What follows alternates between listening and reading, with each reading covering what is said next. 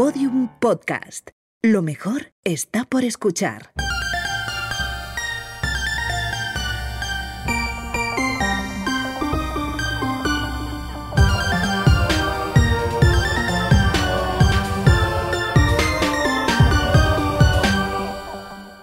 Hola Carmen, ¿Cómo estás? muy bien, ¿tú qué tal? Estoy animadilla. Qué raro, ¿verdad? Estamos contentas hoy y hace un frío monumental. Hace frío, pero estamos con... a pesar de los pesares que son muchos. Los pesares son. eh, estamos contentas. Yo creo que en parte porque ayer hicimos algo bueno. Ayer salimos, bueno, salimos, fuimos a un bar, eh, fue una o sea, no, iba- no habíamos pisado un bar desde que llegamos en septiembre, un bar de Provis. Mm, bar, bar, yo no. Sí, yo sí. Alguno. Bueno, pero Bueno, vale. total, que ayer salimos un rato, nos bebimos unos cavas, nos Toma. comimos unas Es que ostras. nos comimos unas ostras. Están las ostras de Rhode Island. Mira, siempre hablamos mal de Rhode Island, que la verdad, Rhode Island no tiene culpa ninguna, es un, es un lugar precioso, pero las ostras son deliciosas. Las otras, las ostras están muy ricas aquí y además es lo que le comentaba ayer a Ana, que aunque suena como muy ostentoso decir que has ido a comer ostras, Es lo único barato aquí. En realidad aquí es lo único en lo que no se nota la diferencia de precio con España, así que pues decidimos ir. Ah, igualmente fuimos a un sitio en el que entras y te escupen a la cara sí, sí, directamente. o sea, espectacular. Eh, pedimos ostras, nos las trajeron y casi nos, nos Sí, casi echan nos inmediatamente. En un ojo. Pero ¿Qué has bueno, comido hoy? ¿Qué he comido hoy? He comido, ay, he comido un tupper aquí mismo en este edificio. Qué lástima, la palabra tupper me da mucha Sí. lástima siempre. Eh, que es algo que yo no hago, la verdad. Yo tampoco. Me voy a casa enseguida Hmm. para comer en mi casa, pero he comido de, de tupper para después grabar esto, lo que me sobró de la comida de ayer, que estaba muy rico. ¿Qué tengo era? que decirlo.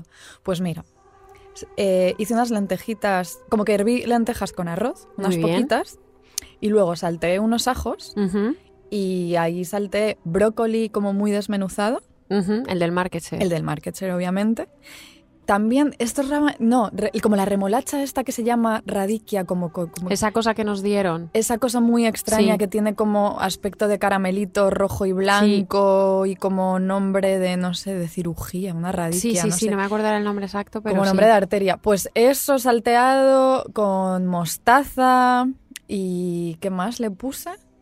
Ah, y luego salmón ahumado. Bueno, era un poco más. Ah, sí, me mandaste una Te foto, la tenía muy Pues buena pinta. básicamente he comido eso. ¿Tú qué has comido? Pues suena muy precario porque ha sido un poco, pero está bastante rico. Pues me he hecho una ensalada, he hervido unas patatas y un huevo y le he echado, y entonces lo he mezclado con unos tomatitos cherries, unas alcaparras y un poquito de queso feta. Que te encantan las alcaparras. Me encantan las alcaparras muchísimo y entonces me he hecho una pequeña ensalada con eso y luego me he bebido un café y ahora como queríamos algo dulce nos Mm. estamos comiendo algo muy impropio de nosotras que somos unas personas eh, nos estamos comiendo unos M&M's Sí. que ya nos han empalagado Sí, ya no nos van a patrocinar jamás en Manems. bueno lo siento Por Carmen si acaso se les había pasado por la cabeza patrocinar un podcast de barroco y de monjas, pues ya, ya no va a no. Eh, otra pregunta que quiero añadir, dime no, no para hacerla, eh, o sea, no, no, va, no va a añadirse a nuestras rutinitas esta pregunta, pero la quiero hacer hoy, aunque ya por el ánimo que tenemos hoy, bastante impropio de nosotras aquí, pero bueno, lo tenemos y disfrutémoslo.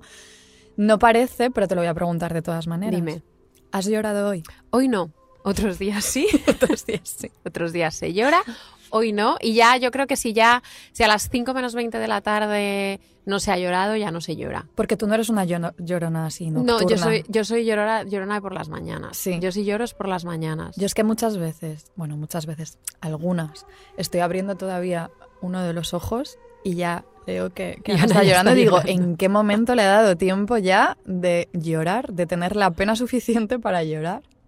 ¿Tú has llorado hoy?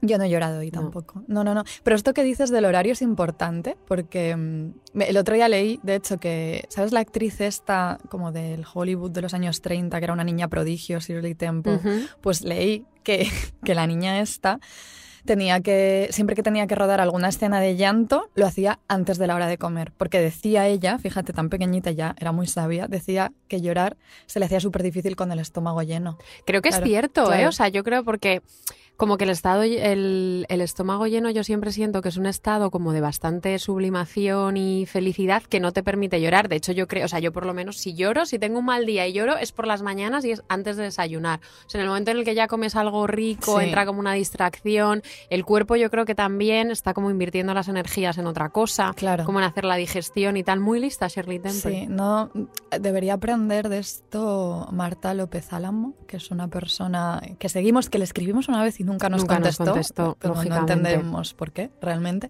Pues esta persona es muy de hacer un ayuno. El ayuno invita al lloro, invita al llanto. Invita al llanto muchísimo Así el que no. ayuno.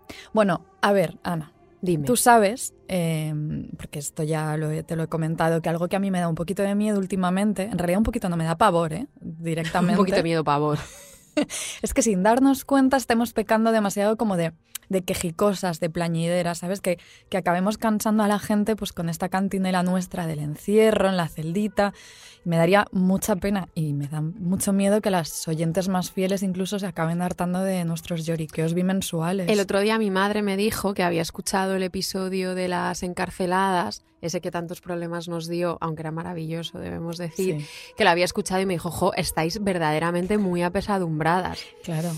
Y Pero no. claro, a ver, es que yo a veces sí que estando aquí y a ti también, yo creo que tú lo estás llevando un poco mejor, aunque tenemos nuestros días, pero sí que nos sentimos como absolutos despojillos trabajando de sol a sol, de lunes a, a domingo, sin poder tomarte una mísera gilda, ni un mísero vermú, ni un pincho de tortillas. Hay muy pocas escapatorias.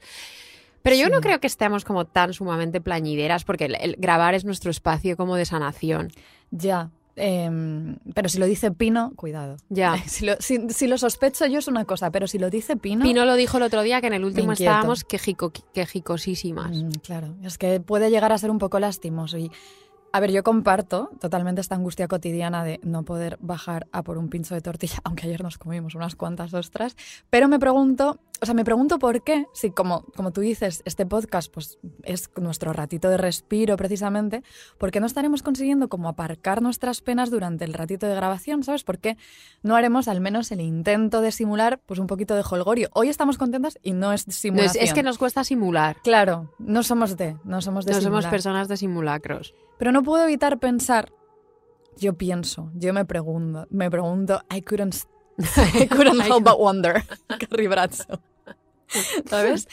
¿Por qué nos estamos empeñando en inspirar? Quizá nos estamos inspirando, o sea, empeñando en inspirar tanta lástima desde aquí. Sí. Un poquito puede haber de eso. O sea, y de, de qué oscurísimo rincón nuestro nacen estos personajes lastimeros que estamos construyendo. Porque el otro día una chica majísima, Beatriz Sánchez Santidrián, nos entrevistó para Exit Express. Joder, lo disfruté mucho. Yo o sea, también, fue una entrevista maravillosa. Nos hizo verdad. preguntas muy guays, la verdad, las disfrutamos mucho y una de las preguntas iba por ahí, no por el- nuestro tema, eh, nuestro tono quejica y demás, la pobre no dijo nada de eso, fue majísima, pero sí nos habló de la construcción de personajes y sí, pues, o sea, lo dio por, como por sentado como que había aquí cierta construcción de personaje, que supongo que sí que es así.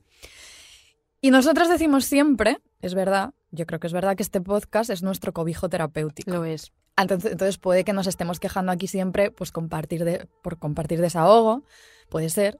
Pero el otro día, Ana, leyendo un artículo que, eh, que leí, me encontré un con un término de esos que solo existen todavía en inglés, ¿sabes?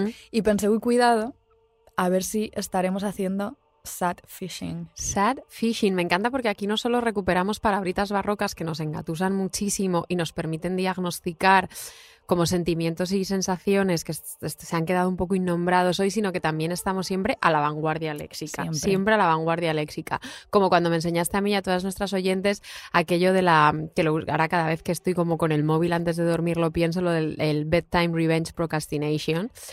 Aunque intuyo eh, por dónde van los tiros, ¿qué es el, el sad fishing?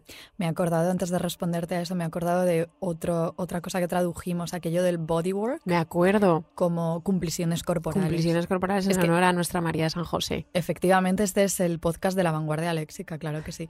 Bueno, pues el término sad fishing se usa para referirse al movimiento así entre vulnerable y calculado de compartir en público y, bueno, sobre todo en redes sociales, pues tus tristezas, tus penurias, tus llantos, con ánimo de conseguir likes, atención, seguidores, compasión, o sea, buscando, en definitiva, un bañito de caricias virtuales, ¿no? Que es No se puede culpar Es eso. que no, es que yo no seré quien lo haga, no, tú, tú tampoco. desde, luego, que no. Y se acusó de estar abusando de esta como vulnerabilidad performativa del sad fishing, por ejemplo, a Bella Hadid, guapísima, porque en noviembre, en noviembre de 2021 Ella post creo que fue en sí, creo que fue en noviembre, o sea, igual lo he apuntado mal, pero en, do- en noviembre de 2021 no te no he conseguido el día exacto para no ti. pasa nada, no pasa nada. Yo sé que te encanta a mí me gustan fecha las exacta. fechas de nuestros siglos más favoritos Vale, de la historia. Las demás igual. me dan El día en que Bella igual, Hadid claro. publicó Eso hizo a mí me da bastante igual. más igual.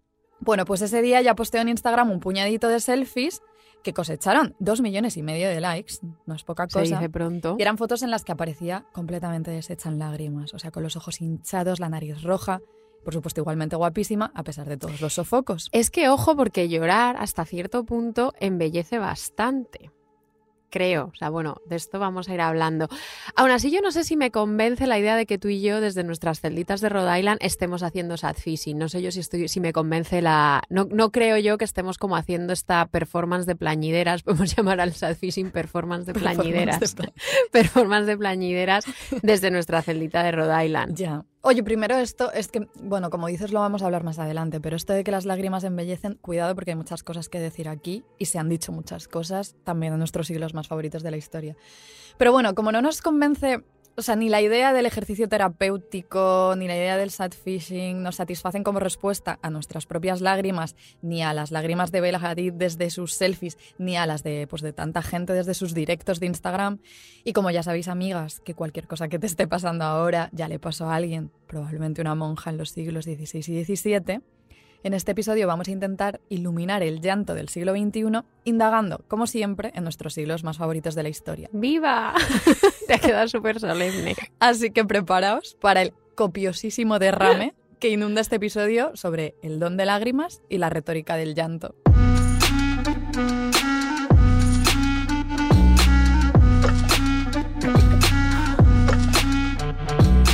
Las hijas de Felipe. Con Ana Garriga y Carmen Urbita. Un podcast con todo el bling bling de los siglos XVI y XVII. Producido por Podium Podcast. Son estas lágrimas mi manjar. ¿Para qué me haces llorar? Que no ves cómo te quiero. ¿Y para qué me haces sufrir? Que no ves que más no puedo. Me gusta mucho Juan A Gabriel. mí también, a quien no le va a gustar Juan Gabriel, Es por que- favor. Es que es maravillosa Claro. esta canción. Esta canción me gusta muchísimo. O sea, es una canción de Juan Gabriel que es toda llantos, toda ya un llanto, un quejido y una protesta a la vez, como de alguien que se resiste a sufrir, que querría no llorar.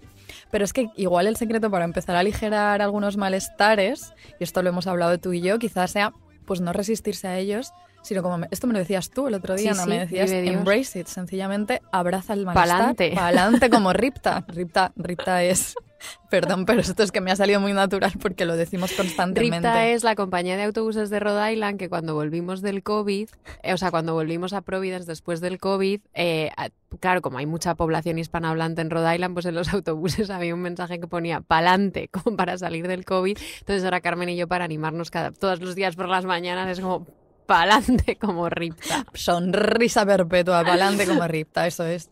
Em, ay, qué difícil, ¿eh? Los días. No, Perdón. no caigamos No en la ahí, no, retórica ya de las plañideras, ya empezamos, venga. No, no, no, no, venga, para, pero, pero no, no quiero que caigamos en la retórica de las pla- de plañideras innecesariamente, aunque luego le vamos a ver Ujú. cierto encanto. Pero hay que empezar a verlo, el llanto quizá no como un castigo, sino como un don. Vamos a Claro empezar por sí, ahí. Venga. Y para eso te voy a leer unas palabritas de, uf, a ver cómo pronuncio, la verdad no sé cómo pronunciarlo, de María, porque claro, el nombre no está, bueno, Marie de Oigné, Pero ella era de la zona ¿de francesa. dónde eras? No Es sé. que a lo mejor era como, Ah, no, que era, bueno, era belga. pero igual era de la zona flamenca. Bueno, Bueno, de María. María, Para todas, llamemos- la amiga María era una mística belga que vivió entre finales del 12 y principios del 13. O sea, aquí vamos a ser otra vez traviesillas. traviesas, anacrónicas, pero es que María lo merece.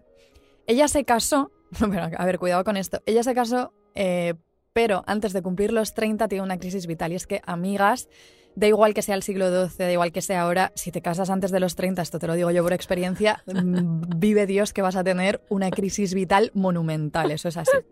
Bueno, pues ella, claro, ya tenía la excusa del siglo XII, pues se casa.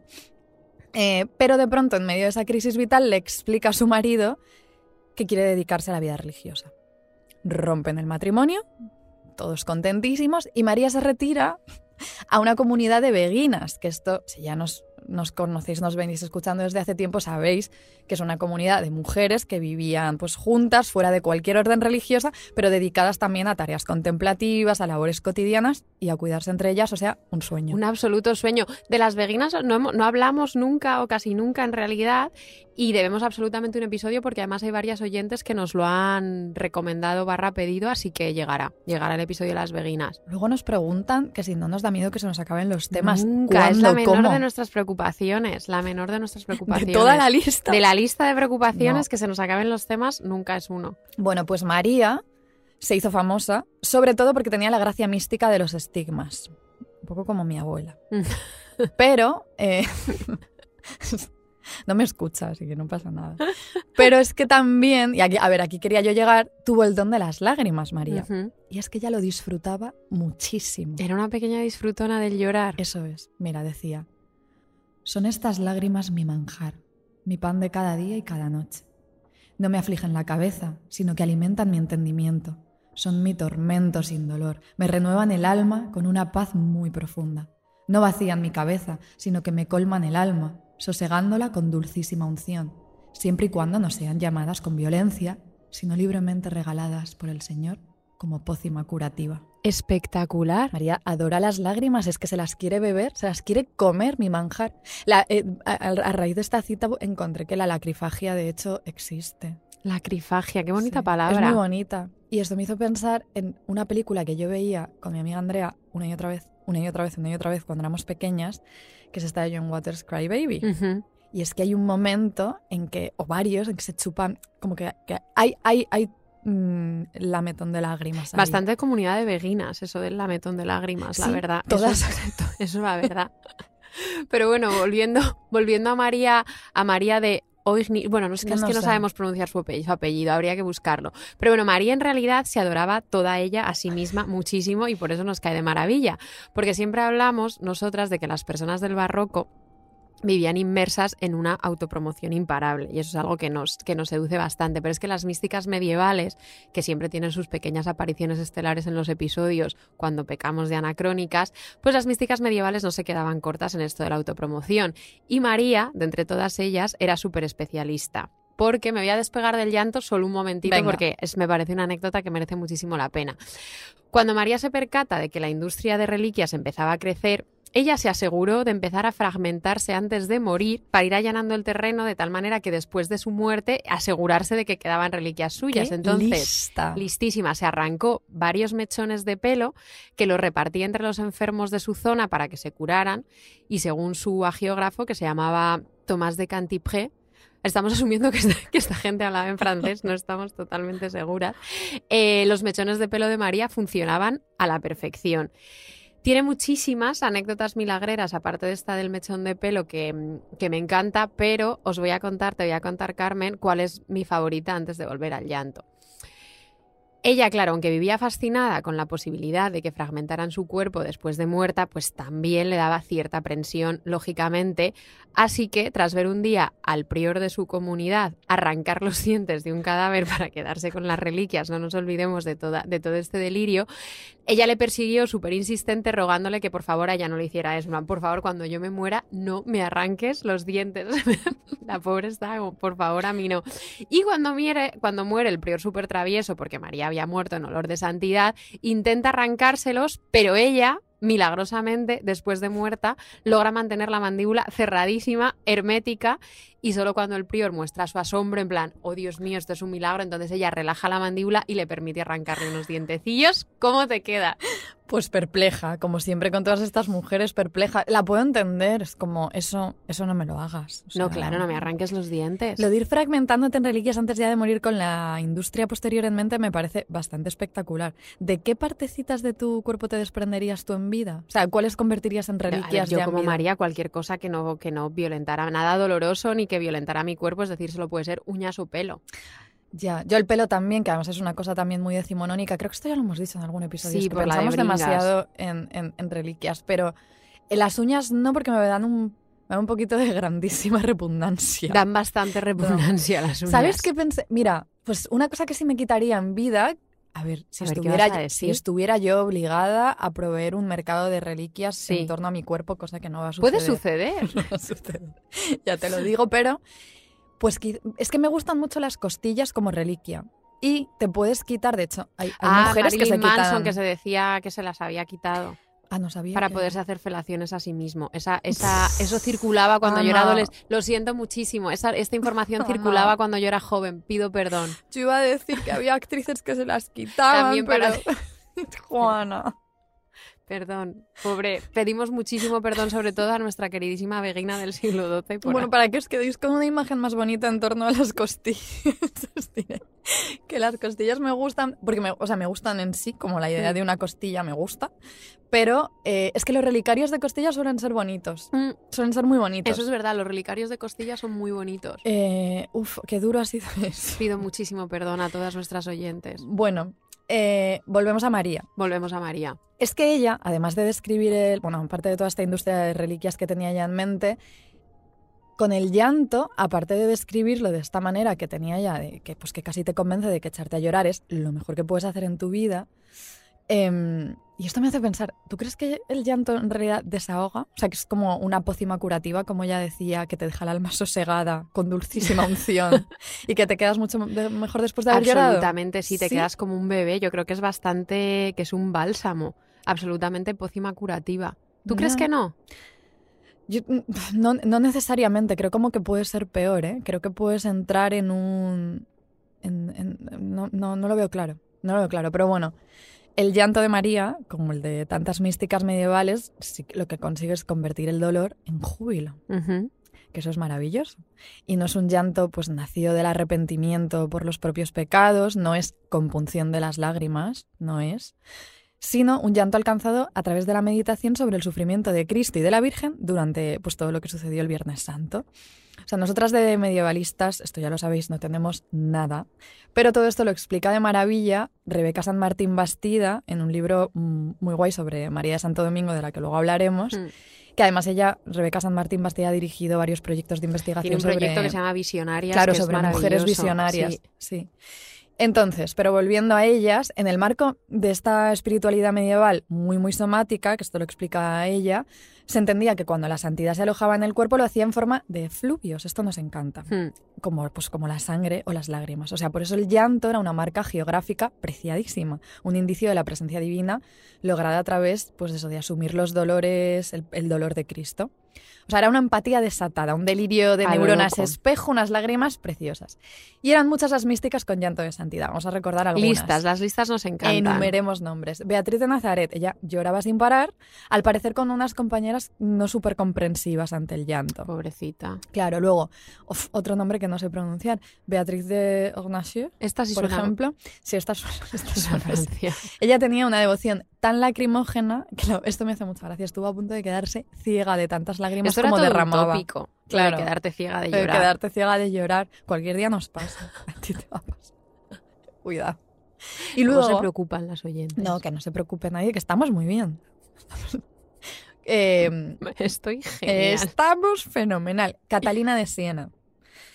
Ella dedicó incluso un apartadito del diálogo que escribió eh, a lo que llamó la doctrina de las lágrimas. Bueno, también tiene una exhortación, una invitación al llanto, pero la doctrina de las lágrimas es un apartadito donde ella divide las lágrimas en cinco categorías. Y a ti, Ana, que te encanta una certeza, Lo que más en la vida. un asidero. Lo que más en la vida. Yo sé que esta idea de poder categorizar las lágrimas te va a dar un no poco sosiego, yo lo sé. Es que te cono- es que mira, la cono- es que la conozco tanto que yo sé que la próxima vez que llores, al menos por un segundito, o sea, no te va a durar tanto, pero un segundito al menos sí que vas a distraer la pena o el agobio parándote y preguntándote qué clase de llanto está tocándote ese día, es que te conozco. Claro, a mí, a mí me seduce lo que más en la vida, una taxonomía. Ya. Tener todo ordenado, clasificado. Bueno, luego soy un desastre, pero como conceptualmente Sí. me gustan las taxonomías, puede que de todos los salvavidas que me das, que son infinitos, todos, casi todos, este sea el que más me vaya a dudar en los meses de reclusión que nos quedan. Como que cuando me venga el desánimo y las lágrimas, sea como, ¿qué, qué lágrimas estoy teniendo yo ahora según Catalina de Siena? Pero cuéntanos, vamos,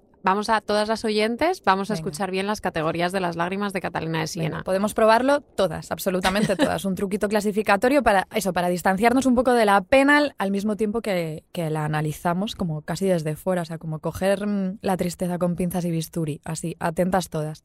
Cuatro tipos, ¿vale? Uno, las lágrimas de los hombres malvados del mundo son lágrimas de condenación. Lágrimas de condenación, Malísimas. número uno. Estás eh, desesperación absoluta, Hmm. perdición. Luego están las del temor, las de los que se levantan del pecado por temor a la pena y por temor lloran. Del temor, número dos. Un poco lágrimas de cocodrilo estas. De eso vamos a hablar también. Las de aquellas que levantados del pecado comienzan a tener gusto en mí. Claro, porque aquí hay que decir que Catalina de Siena está impostando la voz de Dios. Bueno, impostar, cuidado, pero tú me entiendes. Y lloran con dulzura y comienzan a servirme. Pero como el amor es imperfecto, por eso lo es el llanto. Es como sí, pero no. Como a medio gas. Claro. Y ya este es el maravilloso, este es el de quienes han alcanzado la perfección en la caridad con el prójimo, amándome sin ningún interés propio. Estos lloran y su llanto es perfecto. Es el de las lágrimas de dulzura, derramadas con gran suavidad. Lágrimas de dulzura. Ah, es que- Menuda preciosidad. Si tú tuvieras que categorizar tus lágrimas, vamos, a coger, es que- vamos a coger el, el- el paradigma de Catalina de Siena. Si tú tuvieras que categorizar tus lágrimas, ¿cómo serían? Cu- Cuatro también. Sí, A ver, fu, eh, primero, o sea, mi, mi- lo que sería mi equivalente a las lágrimas de condenación, las peor de todas, serían profecías autocumplidas. lo sé. Esto, esto tú lo sabes. Es, una, es, es, es un bucle de cosas que no quiero que pasen, pero me regodeo en imaginar que pasan y sufro y lloro. Esas son las peores. Segunda, pues de agotamiento. Un poco Ay, yo, también yo creo que los, las, de aquí son de llorar como bebés de cansancio. cansancio absoluto, un poco también de cocodrilo, yo creo. Luego tengo, tengo una tercera categoría que serían como guilty lágrimas. Guilty ¿sabes? lágrimas. Igual que guilty pleasure, pues Sí. de lágrimas. Esto es una cosa, creo que nunca lo he hablado contigo ni con nadie. Bueno, pues ahora lo estás hablando con muchísima gente Pues es que yo de manera diferida. me pasa una cosa desde pequeña que me avergüenza bastante, como que me escondo, pero como que, me- que se me contagian las lágrimas de alegría de gente por cosas que me dan vergüenza ajena. O sea, no vergüenza A ver, un ajena. ejemplo. No necesariamente vergüenza ajena, pero sí, por- ejemplo, un programa de televisión, ¿vale? O sea, un Celebrity Bake Off, Sí. que me da exactamente igual, y paso por delante mientras mi madre lo ve o algo así.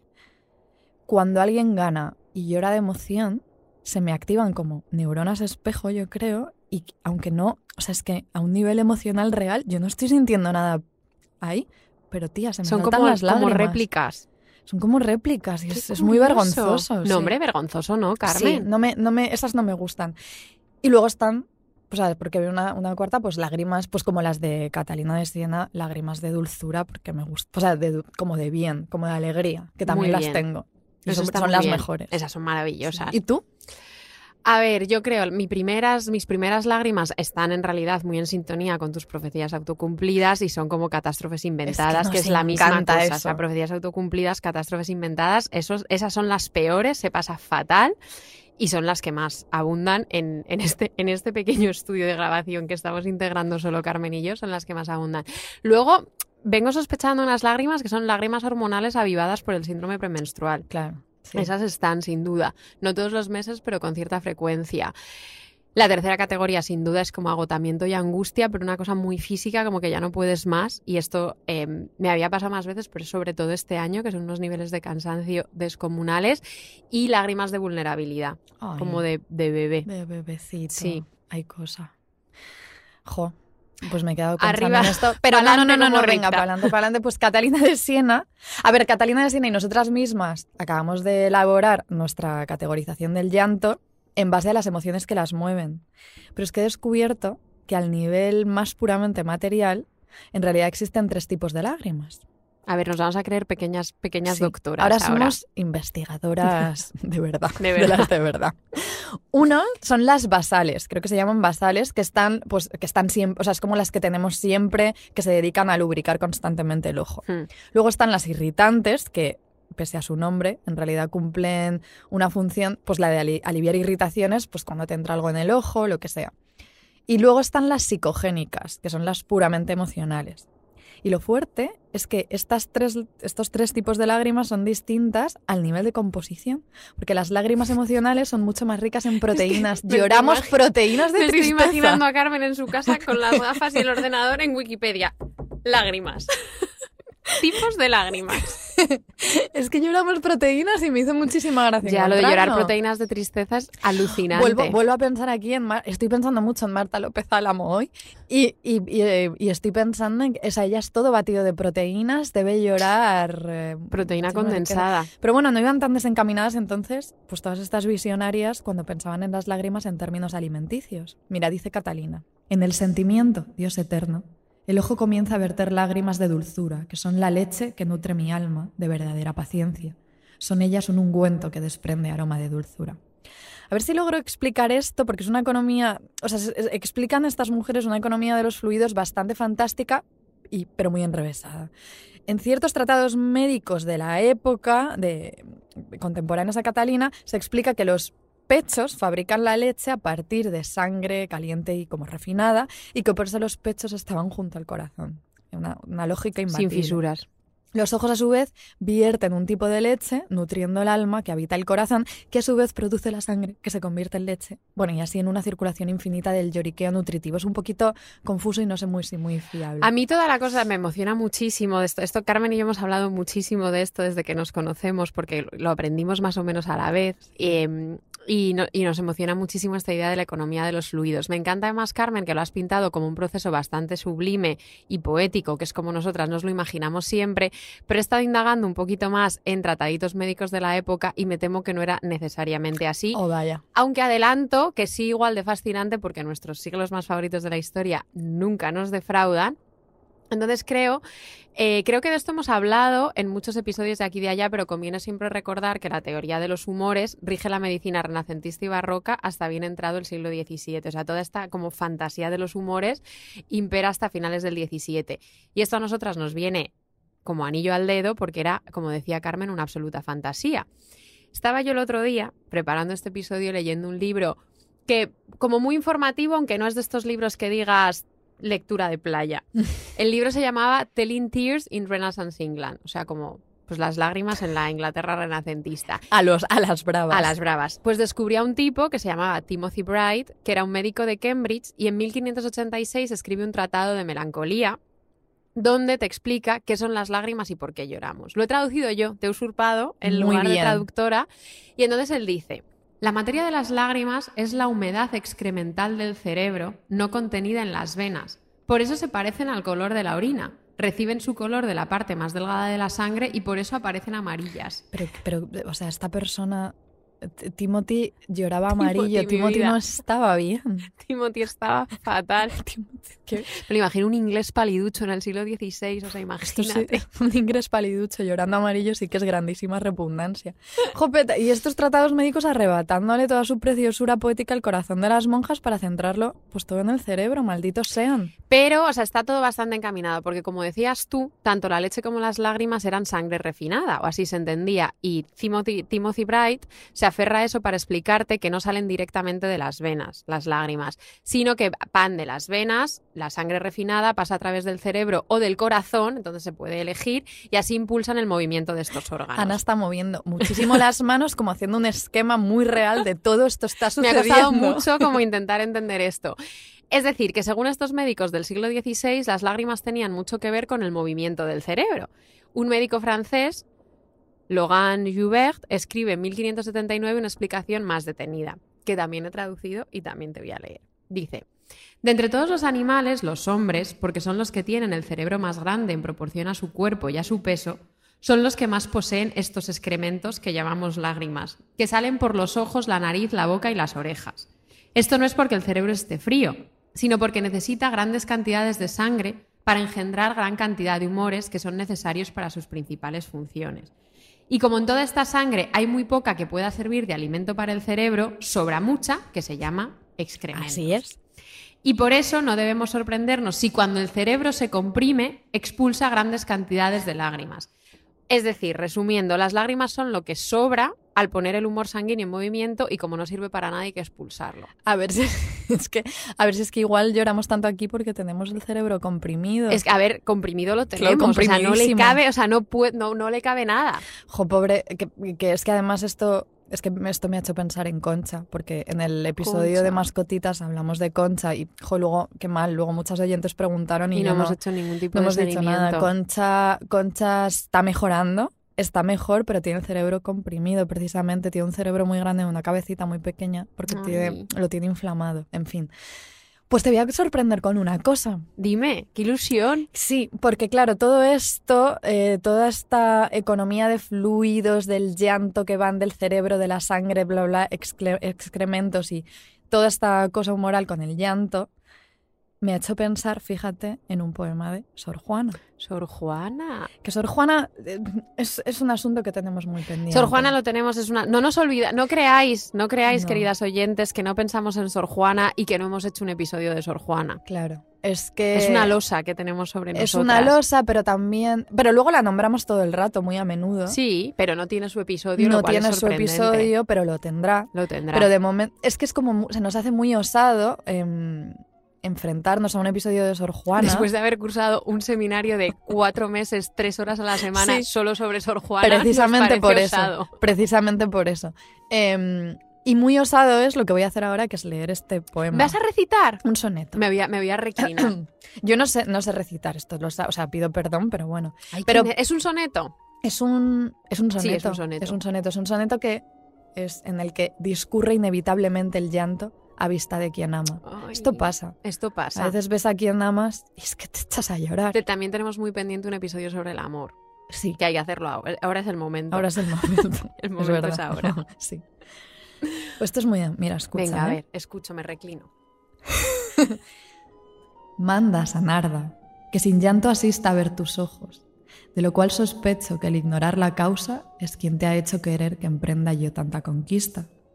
Amor, señora, sin que me resista, que tiene en fuego el corazón deshecho, como hace hervir la sangre allá en el pecho, vaporizan ardores por la vista. Buscan luego mis ojos tu presencia, que centro juzgan de su dulce encanto, y cuando mi atención te reverencia, los visuales rayos, entre tanto, como hallan en tu nieve resistencia, lo que salió vapor se vuelve llanto. Sor Juana, es que Sor Juana me lleva a unos estados de sublimación. Por favor, da- volved atrás 15 segundos y volved a escucharlo Es espectacular. No lo conocía este soneto. es, es- es maravilloso. Ella se ha leído todos los tratados que le ha dado la gana, se ha aprendido en tratados de medicina cómo funciona esto de los humores, el llanto, y de pronto te hace un poema, un sonetito de amor con También esto. te digo el juego que le dio a Sor Juana, la teoría de los humores. Bueno. Pues a ella. Le sacó partido. Le sacó partido. Ella la era de reciclar. Ella, ella era de reciclar, sí. Qué en fin, fuerte. volveremos a Sor Juana. Sí, volveremos a Sor Juana, seguro. Much- me ha encantado, ¿eh? ¿Verdad? Estoy como. me Es has muy bonito. como en un bálsamo. O sea, esto Es sí que ha sido lo de, mm, Dulcísima pócima escucharte recitar a Sor Juana. Lo de vaporizan ardores por la vista.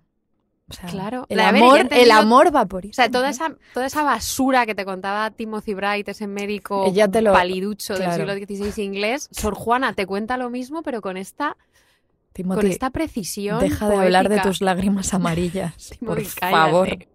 En fin, con todo esto del llanto, pues comprendido como circularidad, como algo cíclico y hasta casi como hábito alimenticio, es muy difícil no pensar en la posibilidad del llanto como una práctica peligrosillamente adictiva. O sea, mm, De hecho, tan adictivo y desestresante resulta llorar que en Japón, eh, en los últimos años han aparecido diversas empresas. Eh, De pronto Japón. El otro día, de pronto Japón. Hemos, hemos hecho un recorrido geográfico en este episodio, en lo que llevamos y lo que nos queda. Pues en Japón, claro, que se caracteriza por ser una sociedad como muy estoica, muy para adentro, pues en los últimos años han aparecido diversas empresas que por un lado o por otro han hecho de llorar su negocio, se han capitalizado el llanto. Hay una compañía que se llama Ikemeseo Danshi, que lo que hace es Oye, que te ¿hablas lleva... japonés? Y lo que hace es que te lleva, es que me encanta como lo dicen en inglés, lo llaman como handsome weeping boys, o sea, como, llori- como lloricas guapetones, que te ponen vídeos, o sea, van a tu empresa, o sea, imagínate que estamos en, en la biblioteca, no porque no vamos, porque trabajamos en casa, pero supón tú que estamos en la biblioteca y nos llevan como a unos a unos como chicos guapos que lo que hacen es que te ponen, te ponen vídeos que te inducen a llorar y luego, y luego te secan las lágrimas. Wow. fuerte. No se las beben ni nada. No, no se las beben, te las secan y ya. Algo más refinado es el proyecto de un antiguo profesor de instituto que, inquieto y preocupado por la falta de lágrimas en la sociedad japonesa y por la extenuación laboral, ha creado eh, como muchos lugares que están diseñados para el llanto. El más conocido se llama Tears and Travel Café, Akane. Eh, y el eslogan dice quienes quieren es que es que, que es una invitación para quienes quieren llorar, quienes lo- quienes no logran llorar y aquellos que están estresados y los cansados de la vida. Pero claro, no es una caridad, Mm. porque todo esto consiste en capitalizar las lágrimas, que claro, si las lágrimas es como son gratis, o sea, es una cosa como que a ti te nace y que son gratis, pero aquí no, porque de manera muy inquietante en la, en la promoción del, en la promoción de este café, eh, pagas por la cantidad que lloras, que no sé muy bien a qué se refiere, pero te puedo decir, Carmen, que una manicura con un añadido de llorar son 166 dólares. De todo esto hay un documental que fue a Sundance y todo, que no me acordará del título, pero hay un documental que, que rastrea toda la historia de estos cafés para llorar. Pero qué fuerte. Lo de la manicura eh, con el- 166 dólares no es nada barato, ¿eh? No, no es barato. Por llorar no es barato. no lo es. Me parece, me parece muy fuerte. De hecho, me- en Madrid hubo una cosa, creo que duró tres días. Claro, o sea, Madrid no es Japón. uno, dos y tres, pero creo que era gratis porque, porque en realidad era una especie de promoción de algo, supongo. uno- pero se llamaba La Llorería, que el, nom- el nombre es horroroso. Horroroso. O sea, mucho mejor eh, lo de Akane y lo de Hanson Whipping Boys, pero es- pusieron una cosa, creo que era en Malasaña, evidentemente. ¿Dónde, si no? Y era como un lugar, eh, eso se llamaba la llorería, y tú ibas y todo estaba decorado como con colores muy chillones y había una, es que he visto fotos, había una bañera como llena de pelotitas y tú te podías meter ahí en esa bañera muy iluminada con focos, porque ¿por qué no llorar así? Y, te- y podías coger teléfonos falsos don- y encima de cada teléfono, para llamar desde la bañera, supuestamente llorando, esa era la intención, encima de cada teléfono ponía pues mamá, mascota. Uf, qué hor- Sí. Mira, esto me ha revuelto hasta más el estómago que las lágrimas amarillas excrementales de Timothy Bright. Vamos a, vamos a abandonar Vamos esto. a abandonarlo. lágrima, el lenguaje mudo de tu pena, lágrimas, la callada voz de tu tristeza. lágrimas. Verdaderamente, como dice José José, las lágrimas eh, son un poco comodín para todo, o sea, como una absoluta bendición en realidad que para todo valen. Bueno, no creas, no siempre, porque si todas estas místicas medievales de las que hablábamos son pues, algo así como las pioneras del llanto, a la altura de nuestros siglos más favoritos de la historia ya, Vamos a llegar, o sea, ya, ya- estamos tardando. ya pues hasta a estas alturas las lágrimas de las mujeres ya no se celebran así tan inequívocamente como un don y empiezan a escudriñarse con lupa. Ya a principios del siglo XV, de hecho, la pobre, ¿cómo se diría este nombre? Marjorie Kemp, Tenemos serios Kempe, problemas hoy con las, ¿eh? las místicas medievales de la Europa del Kempe. Norte. Se nos resiste mucho la pronunciación de sus nombres y alguien nos eche una mano. Bueno, ella se queda sin ser canonizada como santa de la iglesia, en parte por su llanto, porque se considera exagerado. Porque otra cosa que vamos a ver hoy es que la aceptación del llanto, entonces como hoy en realidad, parece ser una cuestión de grado. O sea, en Mm. fin, em, da igual. Pero bueno, luego lo, luego lo diremos. En su autobiografía espiritual, ella misma relata su propio llanto cuando se siente irremediablemente conmovida pues, por cierta música, por imágenes o por pensamientos. Y tampoco puede parar de llorar ante la imagen de una pieta. Y el problema es eh, que no, ella no deja caer cuatro lagrimitas, es como un sollozo súper sonoro, Pobrecita. un quejido con, pues, con contorsiones, desmesurado, y que supongo pues añade además una cascada de mocos a esa economía de fluidos del llanto. O sea, Marjorie Kemp o Kempe llora de verdad, como hay que llorar. Pues ella cuenta en uno de sus capítulos que un fraile está, está cegadísimo, está obsesionado con su llanto. O sea, se, se le mete entre ceja y ceja el Un fraile el llanto. amigo. No, obviamente amigo no era. No. Carmen sabe que este fraile no era Ah, amigo ah, ah, no era amigo. No, porque eh, no hace más que condenar sus lágrimas. Y fíjate lo que llega a decirle. Le dice un día, de pronto este señor le dice mujer. Además, mujer. O sea, el vocativo, mujer. El, el peor vocativo. Hace ya mucho, mujer. Mujer, hace ya mucho tiempo que murió Jesús. En plan, supera, pasa página. O sea, supéralo. Ya, no, no, no. Pero claro, este fraile no se enteraba de nada, porque ella sabía, y cualquiera que llore un poquito de verdad lo sabe, que el llanto es muchísimas veces o sea, si no en todas, en realidad, una entrega y un abandono absolutos a la asincronía. Sin Las lágrimas nacen de un ejercicio meditativo poderosísimo que te lleva a sentir como presentes agonías del pasado O O- sobre todo, o sobre todo desgracias futuribles, eso lo sabemos. El caso, bueno, el caso es que por su llanto exagerado no tenemos hoy a Marjorie en el santoral. pobrecita, me da muchísima lástima que esta Yorick excepcional, Claro. con la que ahora mismo sentimos muchísima empatía, no haya llegado al santoral. Algún día tenemos que hacer un episodio de santas y santos que entran en el santoral y luego los sacan porque me parece una desfachatez increíble todos esos desplantes y le pasó a San Valentín en 1969. Fíjate. Lo sacaron del santoral.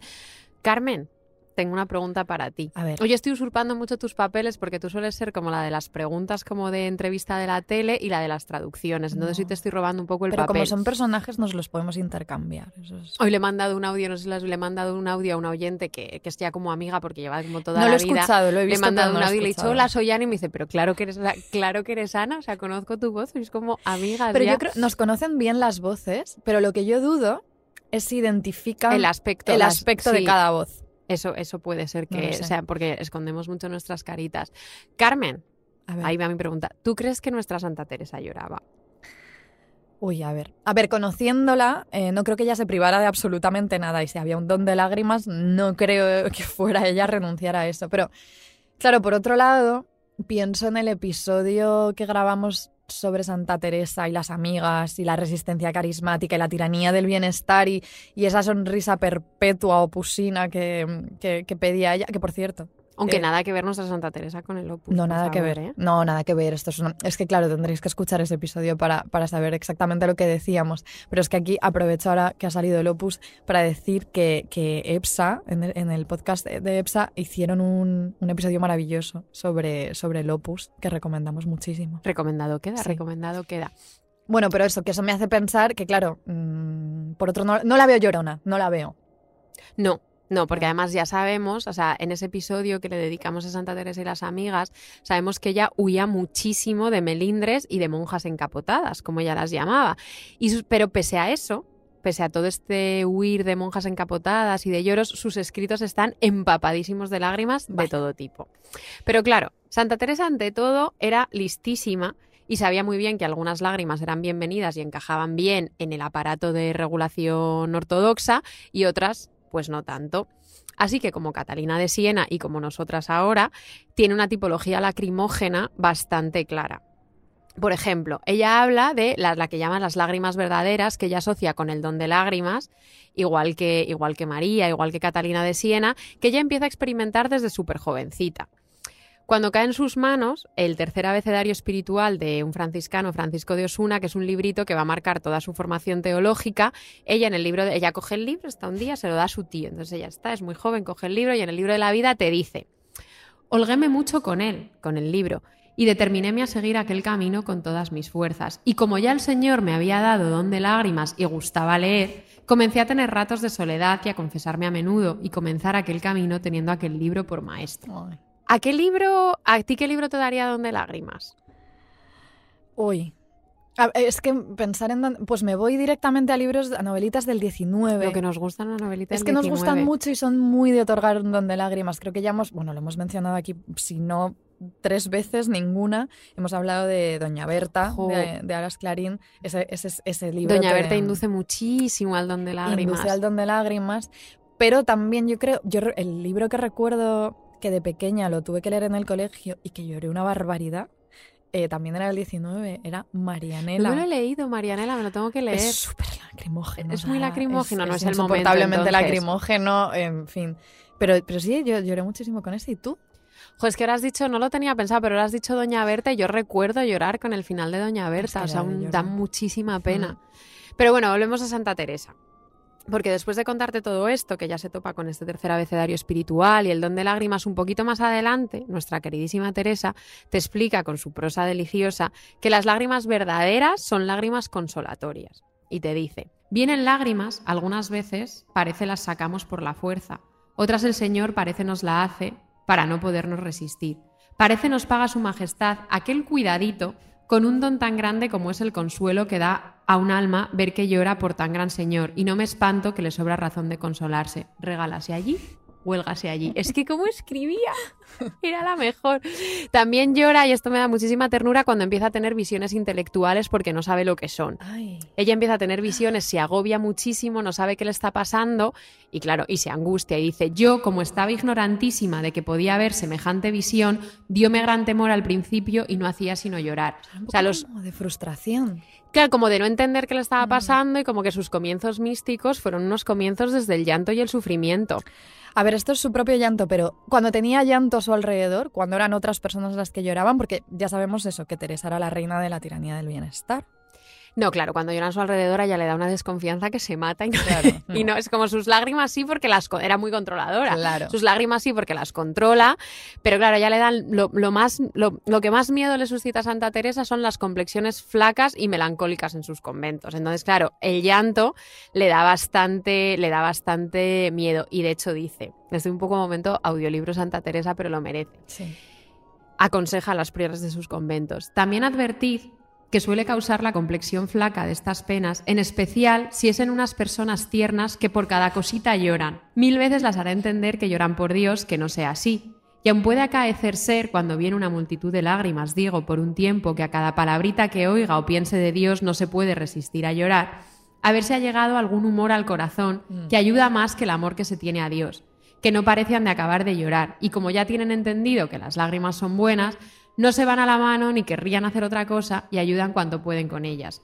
Pretende el demonio aquí que se enflaquezcan de manera que después ni puedan tener oración ni guardar sus reglas. A es ver, como, claro, te claro. crees que las lágrimas son una cosa buena y ya no Y ya paras y en realidad estás melancólica perdida. No se sabía relacionar muy bien ella con el malestar No ajeno, sabía, ¿eh? la no. santa. Eh, no nos aguantaría a nosotras. O sea, cualquiera que nos haya escuchado medio minuto sabe que somos precisamente personas tiernas que por cada cosita No es lloran. verdad, Carmen, somos, somos personas muy optimistas y muy alegres, pero estamos en una situación tremendamente delicada. Yo soy, yo- bueno, bueno, sí. Sí, sí, sí, es, sí, es delicadito. Yo, yo, yo soy muy optimista. Yo soy muy optimista, súper. No, de normal, de normal. De normal.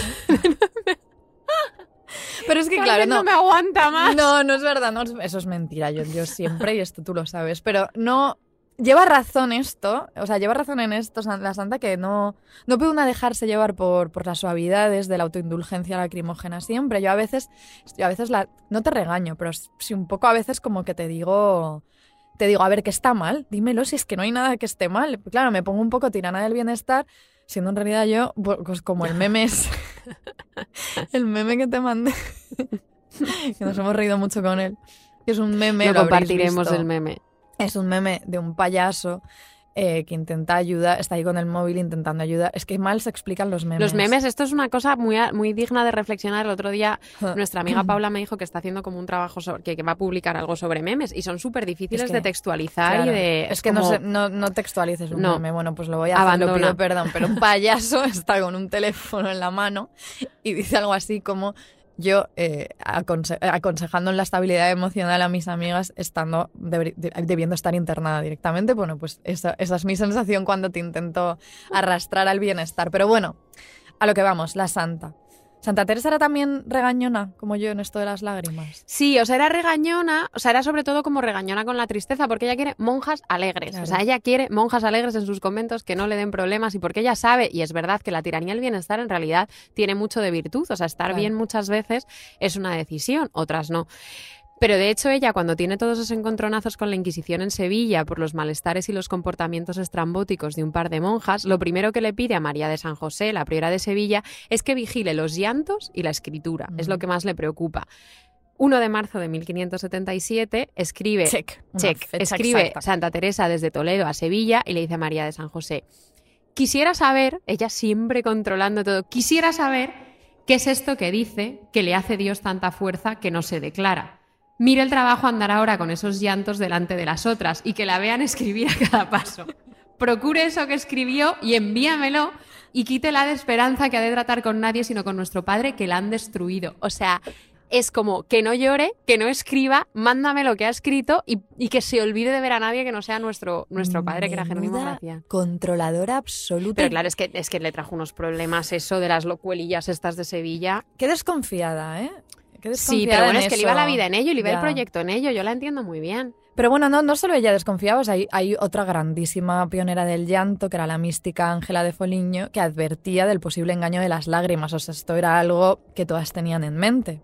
Ella dice, y en el instante en el que el mundo adula y la mira, a esta persona, a esta monja que llora, sea cual sea, más crecen las lágrimas y las dulzuras y el temblor y el rechinar que surge de este amor espiritual impuro.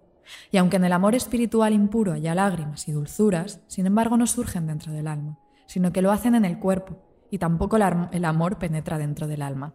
Es que, La clave aquí es en el instante en el que el mundo adula y la mira. O sea, en Claro. el momento en el que tienes público, que si estás ahí, si estás ahí ante los focos, esto nace del alma, nace del cuerpo. Es- Esto me lleva a una pregunta, Ana. dime, Carmen. Retomo el rol de preguntar. ¿Tú crees que las lágrimas de Dulceida en este documental que tú y yo hemos devorado en dos noches, ¿tú crees que son dulzuras que surgen dentro del alma o impurezas que crecen del cuerpo mientras el mundo la adula y la mira? O sea, ¿dónde ubicaríamos sus lágrimas dentro de la categorización que hacía eh, Catalina de Siena? Tenemos también? un mérito espectacular porque seremos nosotras las primeras personas que intentan desentrañar la naturaleza de las lágrimas de Dulceida a través de Catalina de Siena. Sin duda, Sos- sin duda. Otras cosas no sé, pero esto sin duda. Diré porque cada vez tenemos más oyentes, de lo cual nos alegramos muchísimo y no todas eh, están en España. Y, o sea, para quien no sepa quién es Dulceida, Me dejas perpleja, verá quién no lo sé. Para quien no sepa quién es Dulceida, es una como una influencer española muy muy muy famosa que acaba de hacer como un documental sobre su vida de cuatro episodios. Ya está. Yo creo, una vez ahora explicado, y en el documental ella llora, porque pues como, como es humana, pues llora. Yo creo que sus lágrimas son impurezas que crecen del cuerpo mientras el mundo la adula y la mira. ¿Tú? Eh, es que no lo sé. ¿eh? O sea, hay algo que me dice que tiene ella demas- como demasiada sencillez, o sea, pureza de alma, vamos a decir, como para generar impurezas. Yo creo que son dulzuras de verdad que le surgen a la pobre criatura, ¿eh? Sí. Sí. Sí. Bueno, aquí hay un debate, nos podéis, si alguna oyente ha visto también, me consta que hay oyentes que han visto el documental de Dulceida, pues pueden colaborar con nosotras para intentar desentrañar a partir de la taxonomía de las lágrimas de Catalina es. de Siena las lágrimas de Dulceida. Pero Carmen, Bueno, estará Ángela de Foligno. perdón, es verdad, sí. Ángela de... No, no, no, porque estaba pensando Yo, también. levantan, lo siento, Se rompe la camiseta. se acabó el podcast. No se pueden confundir a las místicas medievales. Pero Carmen, no nos olvidemos todavía de, Santa, de las lágrimas de Santa Teresa, ¿por qué? ¿Cuál es nuestra Santa Teresa favorita?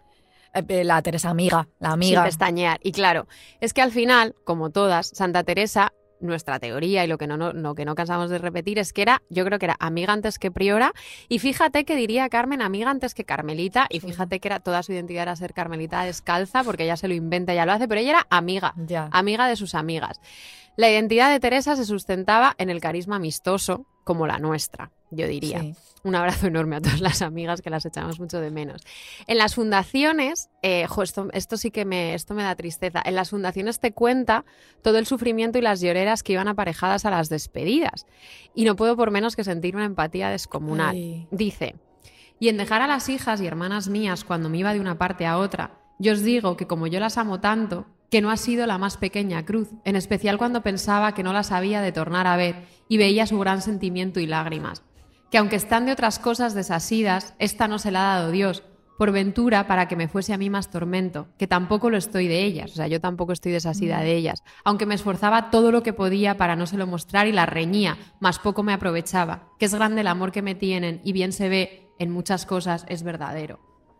O sea, se muere de tristeza cuando se despide. Esto da mucha pena. Y encima me- como, como que la riñe porque ya tiene que ser como fuerte y no la puede tirar del llorar. carro, tiene que tirar del carro. Tirar del carro, sin parar tirar del carro. Es un poco el meme del payaso. El bebé del payaso. Pobre Santa Teresa. Y ya para cerrar, es que tiene una expresión que creo que nos tenemos que apropiar nosotras y todas las oyentes, que es que cuando se muere el general de la Orden Carmelita Rubeo, mira lo que dice, dice, ternísima estoy. Y el primer día, llorar que llorarás sin poder hacer otra cosa. Llorar que Ay, llorarás. llorar sin que llorarás. Primer día, ternísima estoy, llorar que llorarás sin poder Y hacer no hay otra más. cosa. Pobrecita. Ay.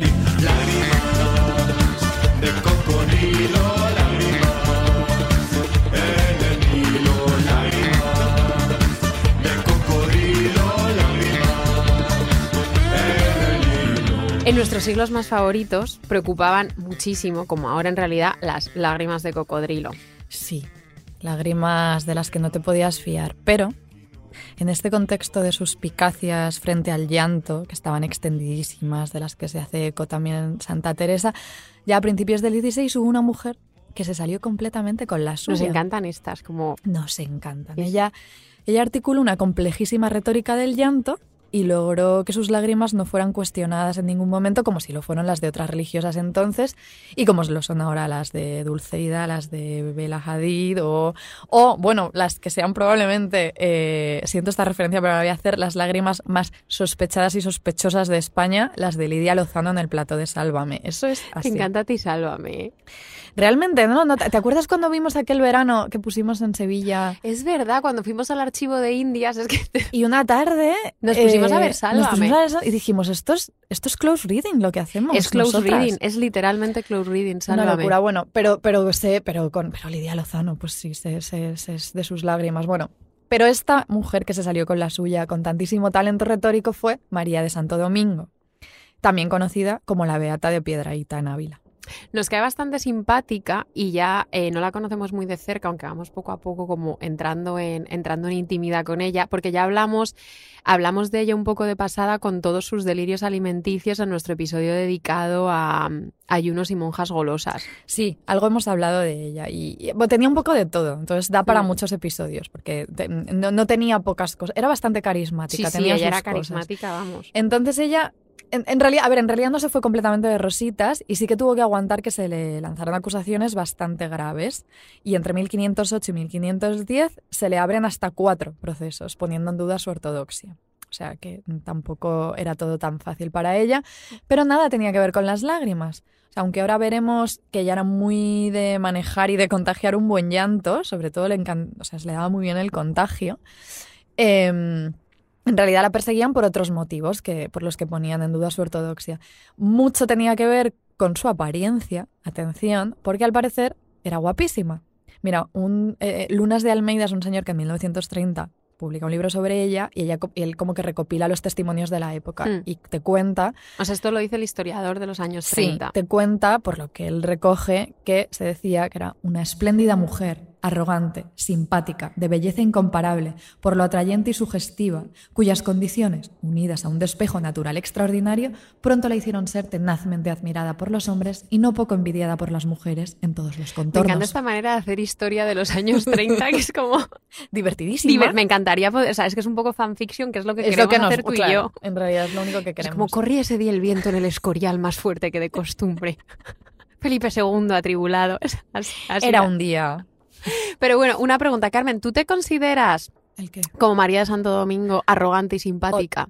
No, la, la verdad es que no me considero nada arrogante. Es, es más, voy a decir más, diría que soy involuntariamente autoparódica, que- y cosa que a veces no me gusta, ¿eh? Pero simpática sí que soy. O sea, yo creo que soy majísima. ¿Y tú?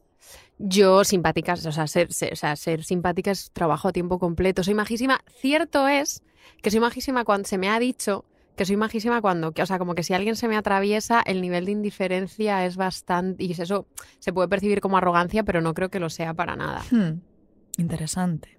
Es que estoy pensando, claro, cuando tú y yo, no- porque tú, bueno, es que esto es muy Es una historia muy larga, ya se ve- otro día- La reservamos para otro Sí, día. porque hay que volver a... Sí, me está, me está dando Sí. el, el bajón de... Vamos a seguir Verdad. hablando de la Beata de Vale. Piedrahíta. Volvemos a María de Santo Domingo, eh, Beata de Piedrahíta. Algo que, le, que escamaba mucho a la gente de ella eh, era, pues esto, esta belleza. Que ella tuviera estas visiones suyas, porque tenía visiones, con su pelo larguísimo y enrubiado, porque se le, se acusaba de aclararse artificialmente Es que, por favor, o sea, no paramos de... O sea, entre 1508 y 1510 esta mujer guapísima decolorándose el pelo con lejía y teniendo visiones. Es Sí. que to- todo, todo lo tiene en nuestros siglos más Pero favoritos. es que no, no solo se, se decoloraba el pelo ella y se lo dejaba largo para verse más guapa de lo que ya era, sino que se vestía con ropajes elegantísimos de color granate siempre y se ponía joyas de corales. Es que, claro, hay que aclarar aquí que ella era terciaria dominica y que no es costumbre terciaria vestirse con hábito, así que se vestía pues con lo que le daba la gana. Es que hay frases que salen en el episodio de manera natural, pero pienso como en la rareza de no es costumbre terciaria vestirse con hábito. No, como sabéis. Como, eh, como todas sabemos. Bueno, esto, esto hay que decirlo, porque si no, no, no, se, no se entiende. Entonces, ella se vestía con lo que le daba la gana y no tomaba decisiones austeras. Muy bien, No, me encanta. No. Eh, pero era capaz de combinar pues esos lujitos como de buena vanidosa, con sus arrobamientos, con su devotísima oración, su disciplina rigurosa y sobre todo pues con su gran abundancia de lágrimas, que era un signo de santidad que María de Santo Domingo logró manejar eso, como hemos dicho muy bien, alejado de toda ambigüedad, de toda sospecha. A ver, ella tiene este libro, el libro de la oración de María de Santo Domingo, hay, hay recopilados, bueno, entre otras cosas, cosas incluyen varias visiones y un rapto, tal y como ella las tenía. O sea, no sé si decir cómo las representaba, Mm. pues delante de quienes fueran a verla. O sea, algo así como visiones guionizadas y escenificadas, una visionaria muy teatrera ella, un poco del estilo de la Baltasara, de la la Baltasara actriz- total. la actriz eremita de la que hablamos en el episodio de Granada la semana hace dos semanas. Bueno, pero a lo que vamos hoy. El protagonista principal de su trance es el don de lágrimas. Ujú. Por eso, antes que nada, ella comienza por invocarlas. Son invocación de lágrimas, una buena invocación de Eh, lágrimas. Si un día no te salen, tú estás ahí como con ganitas de llorar y no te salen, puedes repetir las palabras de María Santo Domingo. Venga, cerrad los ojos todas. Dame, pues, de aquel amor y calor que diste a tu piadosa Magdalena.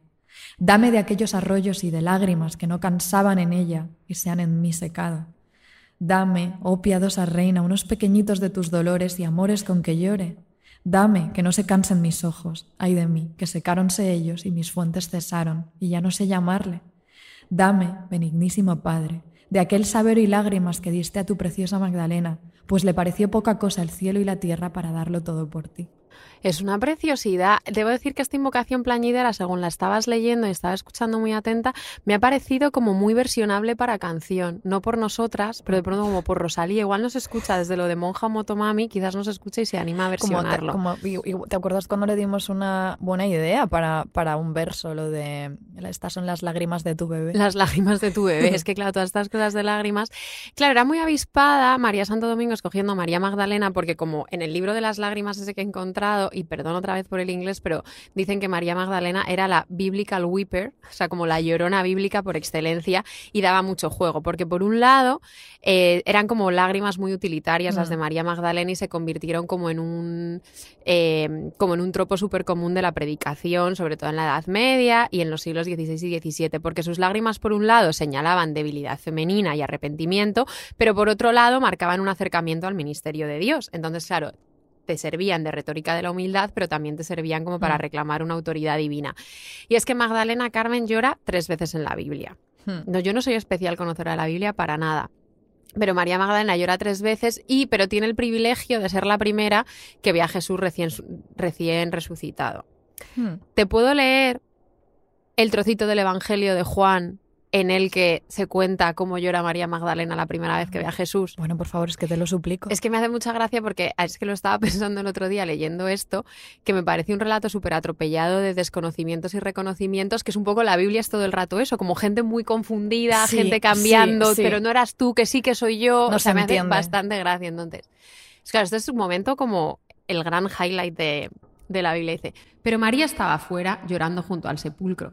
Mientras lloraba, se inclinó para mirar dentro del sepulcro y vio a dos ángeles con vestiduras blancas que estaban sentados donde el cuerpo de Jesús había sido puesto. Uno estaba a la cabecera y el otro a los pies. Y le dijeron, Mujer, ¿por qué lloras? Les dijo, Porque se han llevado a mi Señor y no sé dónde lo han puesto. Tan pronto dijo esto, María se dio vuelta y vio a Jesús que estaba allí, pero no se dio cuenta de que era Jesús. Jesús le dijo, Mujer, ¿por qué lloras? ¿A quién buscas? Ella, pensando que Jesús era el hortelano, le dijo, Señor, si tú te lo has llevado, dime dónde lo has puesto y me lo llevaré. Y Jesús le dijo, María. Entonces ella se volvió y le dijo en hebreo, Raboni, que quiere decir maestro. O sea, me hace una gracia. La escena, no sé si es cosa mía, como que estamos en este delirio. Y todo esto, pero es que esto que dices Como de la Biblia, en plan. pero de la Biblia como un libro en el que básicamente nadie entiende nada Nadie, de es lo todo que el mundo como mucha gente todo el rato. Jo, por cierto, muchísimas gracias a Blacky Books que nos regaló el Génesis. Es verdad. Y Y, me es estaba acordando también que cuando le preguntamos, cuando estuvimos hablando con David Macho en la casa encendida, como que, que porque había empezado a hacer los TikToks de Mon, es porque, claro, porque se inspiró en la Biblia para esos sus cuadros que son como bíblicos, como muchísimas personitas haciendo cosas de manera simultánea. Jo, Un saludo, David. Un saludo. Em, espérate, es que me he quedado en la Biblia Es que es atascadísima. Es que podemos, jo, es que la Biblia da para muchísimo. Sí, la Biblia da para muchísimo, hay que tener Eh, cuidado. Da para muy, me encanta la Biblia, por si no lo para sabéis. da para muchísimo la Biblia. Espérate que nos ponemos a hablar de la Biblia. Bueno, otro día eh, hablamos de más cosas de la Biblia. Aunque bueno, jo, esto que dices de, de que, el llan- que hay como tres llantos de María Magdalena, creo que leí que de la Virgen, en realidad, para todo lo que hay, luego hablaremos un momento de iconografía, pero todo lo, para lo icónico que es el llanto de la Virgen, en Mm. realidad la Virgen María en la Biblia solo llora dos veces. Y eso, eh, y como ese contraste entre las breves apariciones de la Biblia y luego todo lo que se ha representado después, da para mucho, pero eso Mm. luego hablamos. Pero bueno, María de Santo Domingo nos hemos quedado en que ella era listísima, que está invocando las lágrimas, que sabe perfectamente cómo meterse en este, en este relato bíblico para, para, para, para apoderarse de las lágrimas de todos, básicamente, y representarlas. Y entonces, a partir de aquí, a partir de esta invocación, todo es un delirio de lágrimas en el que María de Santo Domingo se convierte, hace ya de ventrílocua del llanto de la Virgen, del llanto de María Magdalena, del llanto de los apóstoles. Ella llora por también, todas. Pero es que hasta del llanto del mismísimo Cristo. La tía, ¿eh? Ella, pero esto lo representa, es que no lo escribe solo, ella está ahí y dice, como Cristo, lloraba con mi madre, haciendo sentimiento muy grande con todas las criaturas que por entonces por mí lo hacían. Epa, es que es que es lo de esta es alucinante. es alucinante, me parece increíble que todo esto quedara fuera del proceso, porque aunque fuera en el contexto de la performance visionaria, esa representación de sus, en sus propias carnes del llanto de Cristo, como que se acercaba muy peligrosamente a adoptar cierto rol casi como de corredentora, no sé, jugaba, jugaba con fuego María Santo Domingo. Eran tremendas todas estas mujeres. Nosotras, algo que siempre decimos que nos fascina de todas estas místicas, monjas y mujeres premodernas en general, es que eran como pequeñas funambulistas, funambulistas Sí. que lo mismo podían caer del lado de la salvación que del lado de la condena más atroz, porque cualquier traspiés, o sea, cualquier traspiés en nuestros siglos más favoritos de la vida podía arruinarte para siempre. ¿Por qué se salvó María Santo Eran, Domingo? eran el emoji de, las, de los malabares. Los malabares ¿Por qué total. se salvó? Bueno, yo creo, o sea, eh, esto lo explica Rebeca de San Martín. Ella, ella dice que si su retórica de las lágrimas tuvo éxito, em, en parte fue por su destreza a la hora de manejar toda esta retórica, eh, haciendo partícipes del llanto también a los espectadores. Como que fue muy talentosa en eso, en como que era una cosa colectiva. Como aquí, lloramos todas. Sí. Em, los espectadores, claro, se ponen a derramar lágrimas cuando ven y oyen a, a- a María y se conmueven especialmente con la visión de la pasión. Todo esto, eh, y es, es, bueno, es como un, es un espectáculo bastante loco. Y ella va rememorando, va, va dando voz a los distintos personajes que a la vez van apareciendo y rememorándose a sí mismos llorando. Es como, es como un Será jolgorio de dramaturga ella. Es dramaturga, es dramaturga. es dramaturga. Directamente dramaturga. Totalmente, dice. Oh buen Jesús, y cuán dulce música es al pecador tus piadosas llagas, que si uno piensa tanto en ellas, que alcance a gustar y sentir alguna cosita de su suavidad y dulzura, con qué amor despierta llorarlas y no quitarlas de su pensamiento, es como... Pocas cosas me gustan a mí más en la vida que la palabra cosita cosita. en cualquier texto anterior Y al siglo cosita de suavidad y dulzura, ¿qué me dices? ¿Qué me dices ahí? ¿Qué me dices de cosita de suavidad y dulzura? Rí- Ríete tú de Bad Bunny. Con esto no lloras en dos días. No. Bueno, si te digo la... Pero claro, esto es uno de los motivos, pero yo creo que uno de los motivos también por los que todo esto le funciona a María Santo Domingo es porque, pues ya lo decía este señor al principio, en 1930, porque era muy guapa y porque seguramente encontró una gestualidad del llanto lo suficientemente emotiva como para no llegar a ser desfavorecedora, ¿sabes? Como que eso importa, lo del grado. Claro, es que no hay nada eh, como engatusar con la gestualidad, como que tú hagas acopio de todos tus, de todas tus bendiciones, sean las que sean, eh, seductoras y echarte el mundo por montera, eh, que en cualquier, eso es in- infalible en cualquier siglo. Eso siempre. Mira, decías antes, y aquí lo recuperamos, que llorar embellece bastante. Y a mí eh, me ha venido a la cabeza, bueno, esto, esto es algo que me decía mi abuela, que me lo repetía cada vez que yo lloraba de pequeña. Me decía, no llores, que te pones muy fea. es, O sea, una- es un clásico esa frase. pero claro, imagina, ¿no? O sea, eres niña y estás dentro de tu propia miseria en un momento en el que la, eh, la preocupación que tú ya tienes, pues ahí se le añade la preocupación por, por pensar que te deja totalmente fuera de juego si encima eh, se te va a percibir, eh, cómo se va a percibir tu aspecto. O sea, esto me parece bastante tiránico. Pero eh, me quedaba yo también como perpleja porque no sé, como que porque tenía ya integrada como esta aspiración de que, que llorar en realidad embellece. Entonces yo no entendía como, ¡La como que voy a estar fea si se supone que debería estar guapa, maldita sea, a mí no me funcionaba. Y hace poco, y aquí aprovecho para hacer una recomendación, leí un libro, de verdad que me gustó muchísimo. Se Sí, llama, eh, bueno, en- en- es de Heather Crystal y en español lo han traducido como el libro de las lágrimas, que lo ha editado Tránsito. Bueno, pido perdón. a- es un libro, es un libro como maravilloso que te conecta, como son como retales eh, de ideas y un hilito como que va hilvanando ideas y datos sobre el llanto. Y está súper bien. Y pido perdón a Magdalena Palmer, que es como, la, la- bueno, es como nos fue la traductora, y pido perdón a todo el mundo porque yo solo tengo la versión en inglés, así que voy a traducir. Lágrimas condenatorias. Voy a de compunción, mis lágrimas de compunción, porque voy a traducir muy torpemente el párrafo que abre el libro hablando precisamente de esto, del llanto y el aspecto. Dice, supongo que alguna gente puede llorar suavemente y embellecerse, pero después de un llanto real, la mayoría está horrible, como si se les hubiese crecido una cara enferma bajo la que conoces, dejando muy poquito espacio para los ojos. O parecen apaleados, parecemos. Parezco. Una vez en quinto de primaria lloré en el colegio por algún motivo que no recuerdo y después un chico popular, coleta monopatín, me dijo que parecía una drogata y me dio bastante gusto ser vista y le hice repetirlo. Cuidado con lo de ser vista. Y el Claro. llanto, es que Es volvemos es a María es esto, Santo es lo que, y lo que decía Ángela de Foliño de después, o sea, una Ajá. vez que sabes que te están viendo, Claro, la cosa cambia. La cosa cambia. Tengo muchísimas ganas de leerme este libro.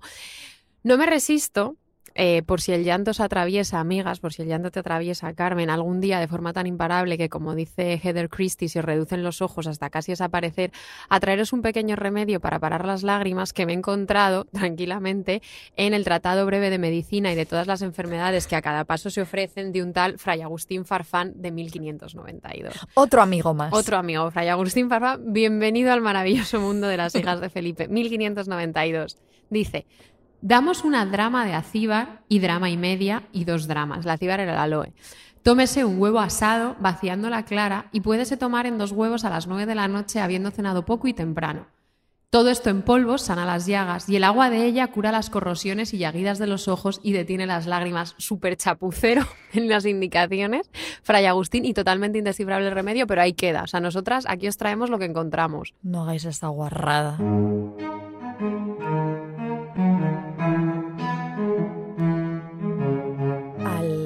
Marrano, lo voy a decir, al marrano de Agustín Farfán, le encantaban las instrucciones, como por lo general a cualquier señor que se precie.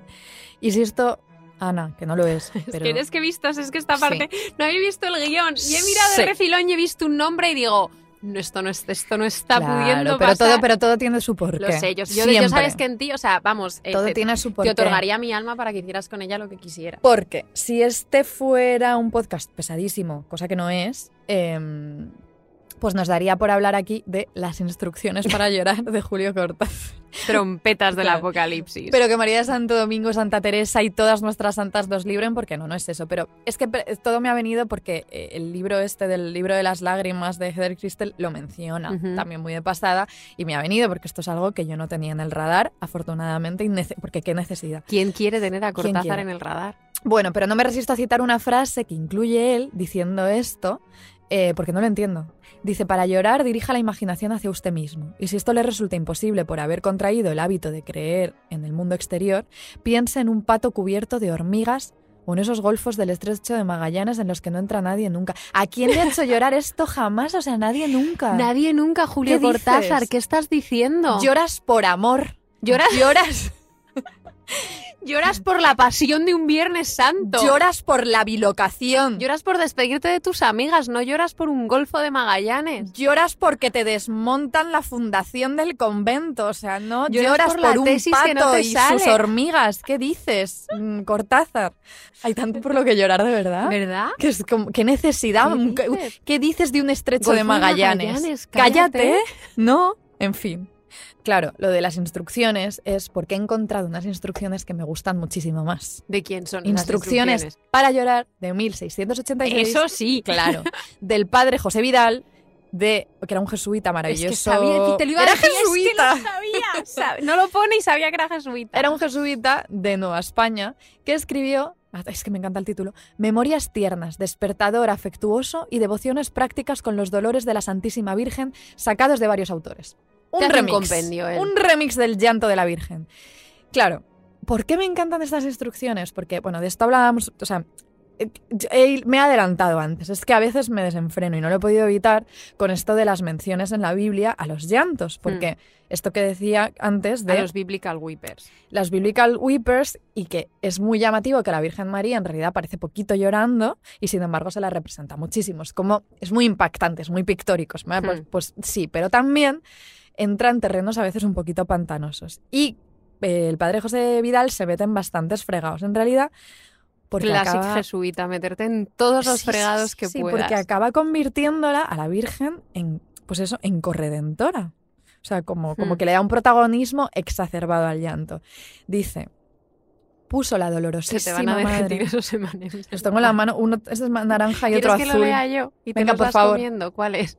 Eh, me estoy comiendo el azul, ya me voy a comer el naranja, continúa. Puso la dolorosísima madre sus ojos en el divino rostro de su amado y se encontró con los ojos y vista de Jesús, que como embajadores dieron recíproca y mutual noticia de las angustias y aflicciones que padecían las almas de los dos tiernos so- soberanos O amantes. sea, es una cosa de miradas aquí loquísimas. Como Raro, que ¿eh? como que la Virgen mira los ojos de su hijo y a través de los ojos de su hijo es como si chupara ella todo el dolor de Dios que sufre, sufre Cristo, ella se lo, se, lo, se, lo, se, lo, se lo apodera. Es bastante fuerte. De hecho, llega a decir lo siguiente, que lo puedes decir mientras me como otro. que en cierta manera padeció más la Virgen Santísima que su hijo. Heavy esto. O ya porque Cristo padeció los dolores intensísimos en el cuerpo y María en el alma, que el más delicado cuerpo, fueron más sensibles los dolores de María que los de Cristo, y por esa causa dicen que padeció más la Virgen que su hijo.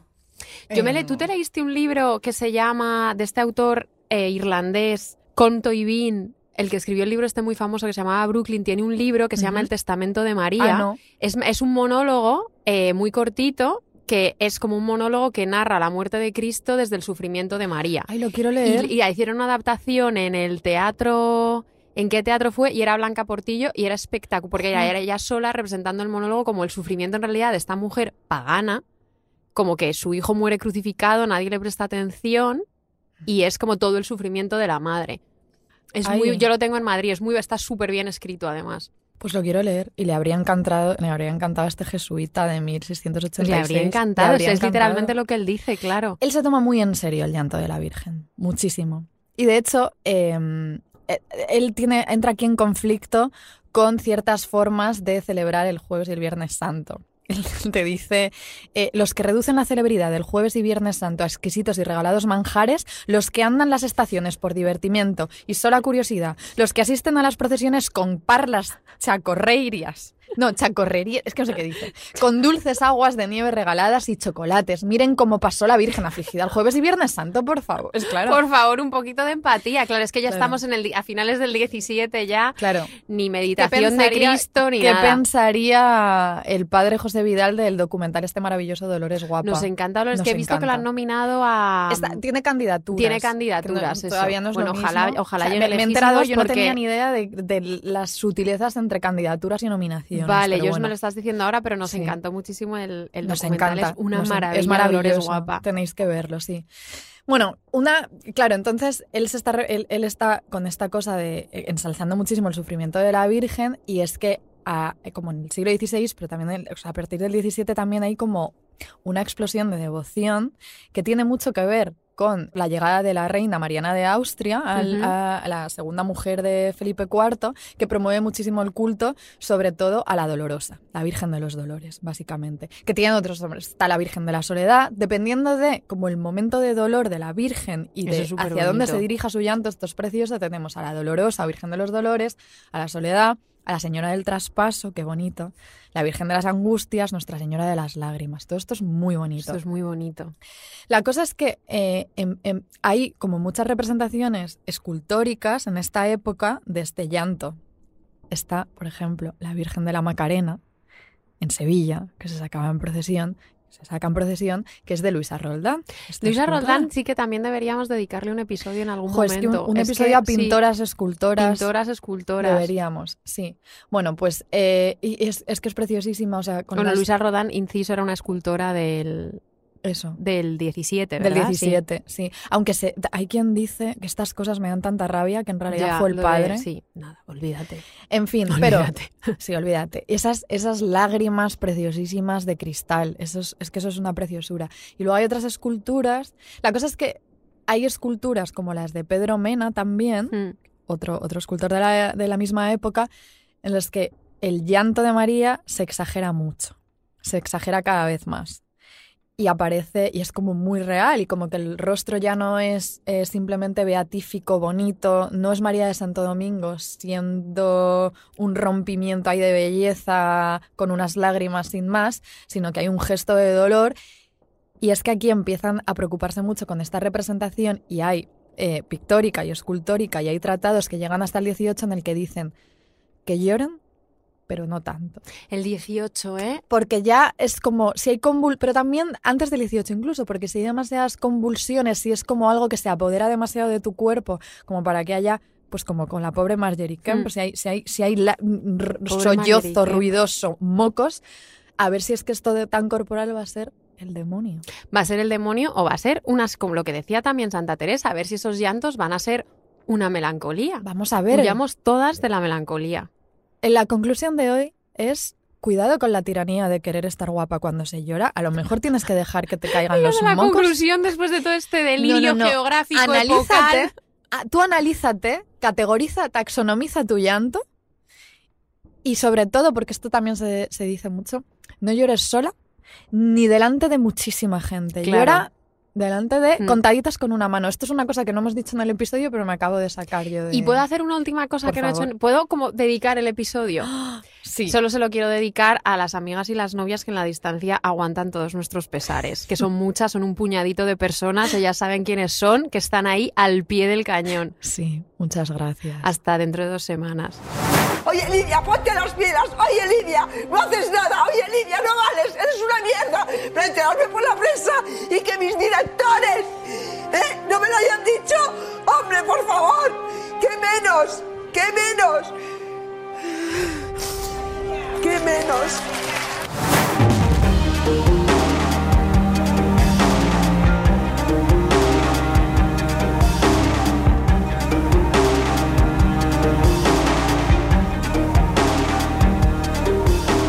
Las hijas de Felipe es un podcast de Podium, escrito y narrado por Ana Garriga y Carmen Urbita. Edición Ana Rivera. Diseño sonoro Elizabeth Búa. Jefe del proyecto Jesús Blanquiño. Producción ejecutiva Lourdes Moreno Cazalla.